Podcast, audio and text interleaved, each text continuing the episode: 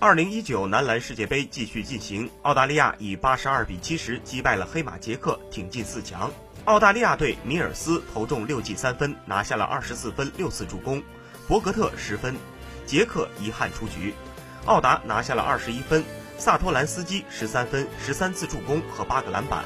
澳大利亚从小组赛到现在仍然保持不败。比赛开始，两队火力都很猛，双方首节战成了十七比十七平。澳大利亚在第二节加强了身体对抗，双方命中率继续下降。两节过后，澳大利亚以三十三比三十略占优势。第三节，捷克连续投篮不中，本节澳大利亚砍下三十分，以六十三比四十八领先。